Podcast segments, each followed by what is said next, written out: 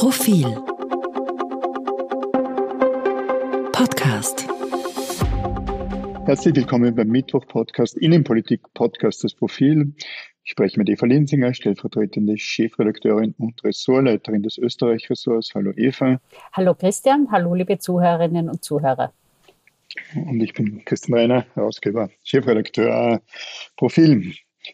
Wir hatten ein kurzes Vorgespräch und äh, fanden, dass es dass einige Themen aufgepoppt sind in den letzten Tagen, die alle ein, ein bisschen ein Echo aus der türkisen, türkisblauen Vergangenheit sind. Und wollen beginnen mit einer Personalie, die die Republik jetzt noch nicht wirklich erschüttert, aber die doch überraschend kam. Helmut Kern wurde berufen. Das sagt Ihnen, liebe Zuhörerinnen, liebe Zuhörer, vielleicht nicht unbedingt etwas. Sie denken da an Christian Kern. Damit hat Helmut Kern aber gar nichts zu tun. Helmut Kern ist Aufsichtsratsvorsitzender noch der ÖBAG, also der österreichischen Industrieholding, äh, war zuvor Berater und Krankenhausmanager, also nicht unbedingt eine Vita, die darauf hinweist, dass er einen Beteiligungskonzern mit etwa 33 Milliarden Staatseigentum äh, lenken könnte. Und er war mitten in all dem Gewirks drinnen rund um Thomas Schmidt und einiges andere auch. Und jetzt wurde er offensichtlich äh, auf Wunsch der Bundesregierung des Finanzministers abgelöst und wird durch Günter Ofner äh, ersetzt, Flughafenmanager, äh, sehr erfahrener Manager, wenngleich auch ein ganz klar der ÖVP zuzuordnender Manager. Hat dich die Nachricht erschüttert oder ist es eben auf, siehst du es darunter der Aufräumungsarbeiten nach einer doch etwas eigenartigen Ära? Eigenartige Ehre ist wahrscheinlich einer der Untertreibungen des Jahres, weil all die vielen Chats, die wir äh, dank Thomas Schmidt kennen, äh, durch die wir die erstaunte Öffentlichkeit mitbekommen haben, was da alles läuft, an Geschiebe, an Gezerre, an Postenschacher, an Spielen um die ÖBAG, die haben jetzt mit eindeutiger Zeitverzögerung ihr Ende gefunden. Ich bin nicht erschüttert, aber das war ja wohl doch eine rhetorische Frage. Ich bin froh, weil das zieht einen eindeutigen Schlussstrich jetzt unter eine türkisblaue Postenschacher Ära und die ÖBAG ist ja nicht irgendetwas. Das ist ja nicht irgendwie ein äh, kleiner Zuckerladen um die Ecke, wo es im Prinzip wurscht ist, wer ihn führt und wer nicht, sondern da drinnen ist das ganze Vermögen der Republik verwaltet. Äh, das geht um Milliardenbeteiligungen, um Milliardenanteile. Und das sollte im besten Sinne jemand führen, der die von Wirtschaft auch eine Ahnung hat. Das hatte Thomas Schmidt von Anfang an gar nicht. Der hatte überhaupt keine Erfahrung in der Privatwirtschaft. Äh, Kern, wie du es gerade geschildert hast, auch nur bedingt. Insofern, es kann jetzt nur besser werden da drinnen, weil all diese, diese Ära von Kern Schmidt endlich zu beenden. Das war eine Aufgabe, die ähm, schon lang angestanden ist. Traust du dem neuen Führung mehr zu als der bisherigen? Ja, auf jeden Fall. Ich meine, das ist eine lange Diskussion verstaatlichte, verstaatlichten Holding und wir haben beide Jahrzehnte des Auf und Ab, aber vor allem des Ab der ÖAG, der österreichischen verstaatlichen Industrie im Allgemeinen äh, erlebt, äh, mit äh, dem besonders interessanten Kapitel ab 2001, als die ÖAG anders als es jetzt ist, nämlich einen Aufsatz bekam, der eigentlich, auf den die Politik keinen Zugriff mehr hatte, weil dieser jener ÖAG-Aufsichtsrat damals sich selbst äh, jeweils ergänzt hätte bei jedem beim Ausscheiden eines ÖAG-Aufsichtsrats. Das war dann ein bisschen ein Selbstbedienungsladen in der damaligen blau-schwarzen oder schwarz-blauen äh, Ära und Agenda. Und das musste beendet werden. Ich habe das jetzt das Beispiel gebracht, weil man natürlich darüber diskutieren kann, wie politisch soll und darf eine verstaatlichte Holding sein. Jetzt haben wir eine sehr fähige Managerin dort, die Frau Lavati, Edith Lavati, die die, äh, die, die Aufgaben der Verteidigungs, äh, Beteiligungsverwaltung direkt äh, ausführt. Äh, liebe Zuhörerinnen, liebe Zuhörer, Sie wissen es vielleicht ohnehin. Äh, wenn nicht, im Prinzip ist die, die Generaldirektorin oder Geschäftsführerin dort ja auch nur jemand, der wiederum über andere Unternehmen, also im VA1-Verbund und Unternehmensbeteiligungen äh, zu befinden hat, also eine Art von sehr aktiven Aufsichtsrat. Edith Lavati ist sicherlich eher bürgerlich, aber jetzt nicht eine prononzierte, äh, politisch prononzierte Person.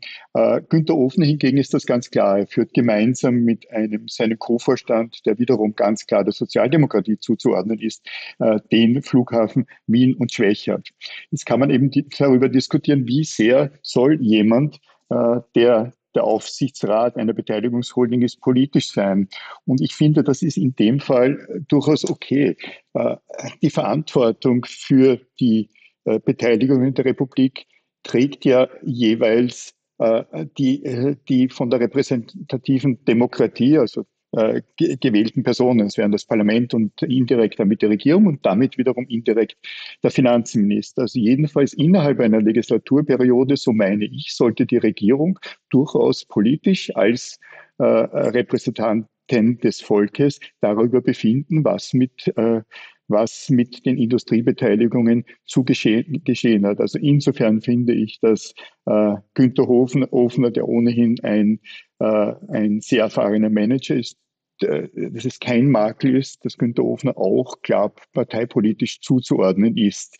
Äh, das ist die, die, äh, die Regierung, das Parlament oder die Regierung, die vom, vom Parlament getragen wird oder von einer Mehrheit dort getragen ist, hat durchaus politisch über die Beteiligungen des Eigentums der Bevölkerung des Staates zu befinden. Und äh, volle Zustimmung. Und da kommt noch etwas dazu. Ich glaube, wir, da meine ich jetzt nicht wir beide, sondern wir, die Medien, die politisch interessierte Öffentlichkeit muss sehr aufpassen. Ähm, natürlich ist Postenschacher, ist Parteizugehörigkeit, ist in die Günstlingswirtschaft in Österreich ein jahrzehntelanges Problem.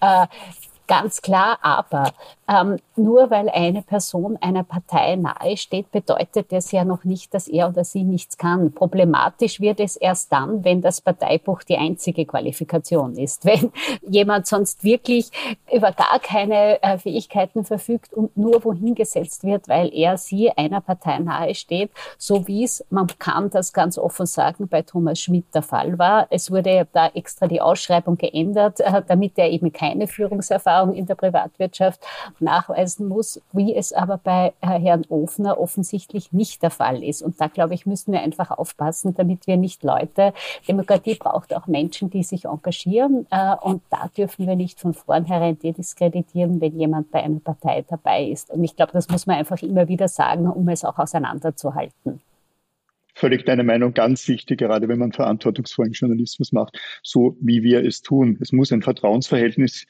äh, äh, geben zwischen der Politik und den Personen, die von der Politik in Ämter oder in Managementsfunktionen berufen werden. Und parteipolitische Zugehörigkeit ist da sicher kein Ausschließungsgrund. Ja, ganz im Gegenteil. In diesem Fall bei Günter Ofen durchaus auch verständlich, dass der schwarze Finanzminister unter einem schwarzen Bundeskanzler hier einen äh, schwarzen, sehr erfahrenen Manager wählt. Lustig, äh, dass du schwarz ja. gesagt hast und nicht türkis. Nicht türkis, damit sind wir beim Thema. guter, guter Übergang. Ja, es ist natürlich klare, klare ein Ende, ein Ende dessen, was da getrieben, äh, was da getrieben wurde. Womit wir zu einem zweiten Thema gehen können. Äh, Strache vor Gericht. Das äh, ist ein doch ja. bemerkenswerter zeitlicher Zusammenhang, dass ausgerechnet an dem Tag, als äh, Kern als Aufsichtsratschef geht, Heinz-Christian Strache zum zweiten Mal vor Gericht steht. Äh, immerhin, auch wenn man es jetzt, wenn man ihn ansieht, man sich nicht mehr daran erinnert, das war einmal der Vizekanzler der Republik und zwar in einer Koalition, wie beide Parteien, ÖVP und FPÖ, damals immer betont haben, die auf zwei Legislaturperioden, also auf zehn Jahre angelegt war. Ähm, Dank Ibiza ist das Ganze, äh, wie allgemein bekannt, in die Luft geflogen. Strache steht jetzt vor Gericht, weil er unter Verdacht steht ähm, für eine Parteispende, die er erhalten hat vom Unternehmer Stieglitz. Es geht um insgesamt 10.000 Euro an den FPÖ-nahen Verein Austrian Motion und dass er sich damit bedankt hat mit einem Aufsichtsratmandat bei der ASFINAG, also bei der staatlichen Autobahngesellschaft. Das wäre strafbar, deswegen steht Strache vor Gericht wegen des Vorwurfs der Bestechlichkeit. Der genannte Herr Stiglitz ist übrigens nicht mehr im Aufsichtsrat der ASFINAG, den hat äh, die Nachfolgerin von Norbert Hofer, Leonore Gewessler, dort entfernt. Jetzt egal, wie dieser Prozess ausgeht, man sieht schon sehr deutlich, äh, in was Türkisblau eigentlich geendet hat. Also etwas, das so großspurig mit so großen Ambitionen gestartet ist, dass die Österreich verändern wollte, endet jetzt in einem Scherbenhaufen, unter anderem aus Korruption etc., in einem Ausmaß brutal, wie es selbst KritikerInnen von Türkisblau nicht von Anfang an erwartet hätten, oder? Wir hatten es auch nicht erwartet. Und wie du gesagt hast, die, äh, diese Koalition war auf zwei Legislaturperioden angelegt. Und ich weiß nicht, wie du es gesehen hast. Also mit dem schnellen Ende hatte ich jedenfalls nicht, nicht gerechnet. Und dieses schnelle Ende ist ja, und das muss man betonen, jetzt nicht aus äh, Misstrauen der Bevölkerung gegenüber jener äh, schwarz-blauen türkisblauen Regierung zu einem Ende gekommen, sondern durch einen Zufall, durch einen Unfall, durch jenes Ibiza-Video. Äh, zu jenem Zeitpunkt hatten die beiden Parteien, anders übrigens als die Koalition jetzt, eine satte Mehrheit bei allen Umfragen. Dann kam das Ibiza-Video und das beendete die äh, Koalition. Es war nicht Missmanagement, auch nicht jenes Missmanagement und schon gar nicht in der ÖBAG, über das wir sprachen. Es war nicht Vertrauensverlust, sondern es war ein, äh, ein verpatschertes, vermutlich nicht einmal kriminelles Video, das diese Regierung zu Sturz gebracht äh, hat. Das betone ich gerne auch deshalb, weil, äh, weil man die FPÖ nun unter neuer Führung oder übernächster Führung jetzt Herbert Kickel nach Norbert Hofer nun wieder hart am zweiten Platz in den Umfragen kratzt und zwar in allen. Also die Sozialdemokratie hat viel Glück gehabt und glaube ich nicht aus eigenem Antrieb den ersten Platz geschafft, aber FPÖ und äh, ÖVP und FPÖ liegen nur mehr zwei, drei Prozentpunkte in so ziemlich allen Umfragen auseinander. Also äh, so sehr wir erschüttert waren durch, durch Ibiza, so wenig scheint die österreichische Bevölkerung dadurch erschüttert zu sein. Das ist aber ein Muster, das sich durchzieht. Noch jedes Mal, wenn die FPÖ an einer Regierung beteiligt war, ist sie hochkant in die Luft geflogen. Das war bei Knittelfeld so, das war dann beim Ibiza-Video so. Man kann daraus eigentlich nur den Schluss ziehen, dass die FPÖ auf Bundesebene nicht regierungsfähig ist, weil sie einfach keine Regierung durchhält. Und aber ja, die WählerInnen sind erstaunlich vergesslich. Er hat, auch das war nach Knittelfeld so, da gab es einen kurzen Abfall und dann stieg die FPÖ nach der äh, Übergabe von Jörg Heiler zu Heinz-Christian Strache wieder zu neuen Höhenflügen auf. Ähm, auch das scheint sich jetzt zu wiederholen. Und die ÖVP macht da etwas, das schon sehr an die türkise Ära erinnert und setzt wieder auf ein Thema, um der FPÖ die Wählerinnen wieder abspenstig zu machen, nämlich auf die beliebte Ausländer-Asyl-Migrationsnummer. Auch das war auffällig in den letzten Tagen, oder? Richtig, das ist das dritte Thema, das wir hier herausarbeiten können, das uns, aufge das uns aufgefallen ist in den, in den vergangenen Tagen. Die ÖVP-Generalsekretärin Laura Sachs-Lehner sagt, ich glaube nicht nur sinngemäß, sondern präzise, Ö Österreich leidet unter Asylwerbern. Äh, nicht gegendert, glaube ich, soweit ich mich erinnern kann, aber dass das Nicht-Gendern war nicht das Problem, sondern die doch etwas äh, bedenkliche Aussage leiden unter Asylwerbern.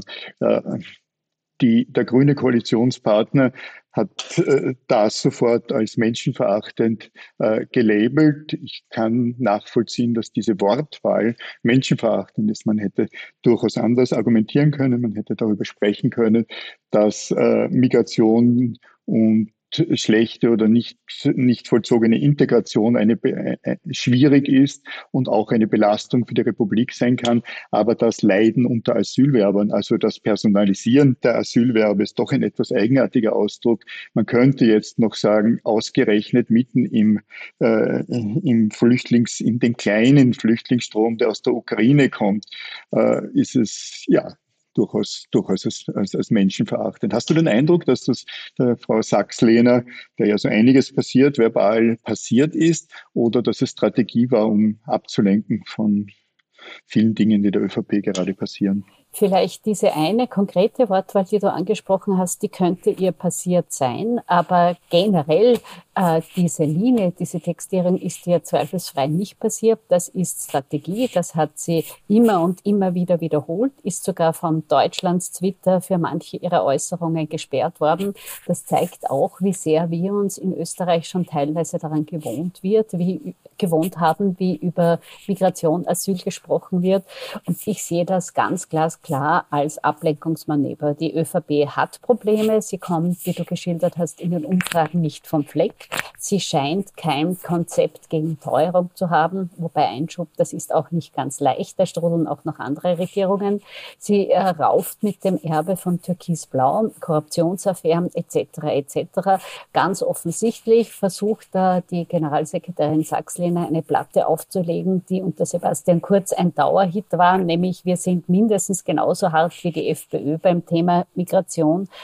Da hat sie allerdings schon deutlich äh, überzogen. Der grüne Koalitionspartner und nicht nur er hat protestiert und die Wortwahl geht einfach zu weit. Jetzt völlig egal, welche Einstellung man ist, gerade äh, wenn wir uns auf die ähm, Kriegsereignisse in der Ukraine konzentrieren, da so zu sprechen, das ist schon eine Entgleisung. Es gab ein paar Entschuldigungen in den vergangenen Tagen. Vizekanzler Kogler hat sich für seine Wortwahl entschuldigt. Das würde ihr auch gut anstehen. Da kann ich dir nur zustimmen. Eva Linsinger hat das Wort Teuerung in den Mund genommen. Wir werden heute nicht über die Inflation sprechen, aber, liebe Zuhörerinnen, liebe Zuhörer, in der kommenden Print- und E-Paper-Ausgabe, die dieses Mal wieder als E-Paper ganz normal am Samstagmorgen und als in der Printausgabe ab Sonntagmorgen verfügbar ist, widmen wir uns quer durch das ganze Heft in einer Schwerpunktausgabe der Inflation. Alle Ressorts daran beteiligt. Das könnte Sie schon neugierig machen, denn äh, Inflation kann im Feuilleton, im Kulturressort äh, stattfinden, in der Wissenschaft, Innenpolitik, natürlich in der Wirtschaft. Es ist eine Mischung aus äh, Nutzwertgeschichten, die wir vorbereiten, aus Streit, ganz wichtig. Sie wissen, wir haben ein Streitressort, ein Streitthema mit der vergangenen Ausgabe äh, initiiert und begonnen. Dieses Mal gibt es auch eine, ein, zumindest einen ja davon abgesehen noch einen anderen, fällt mir gerade ein, Streit, aber äh, da bleiben wir auch drauf. Von mir aus, liebe Zuhörerinnen, liebe Zuhörer, wäre es das für heute. Ich bedanke mich für Ihre Aufmerksamkeit. Auf Wiederhören und bis zum nächsten Mal. Auf Wiederhören bis kommende Woche.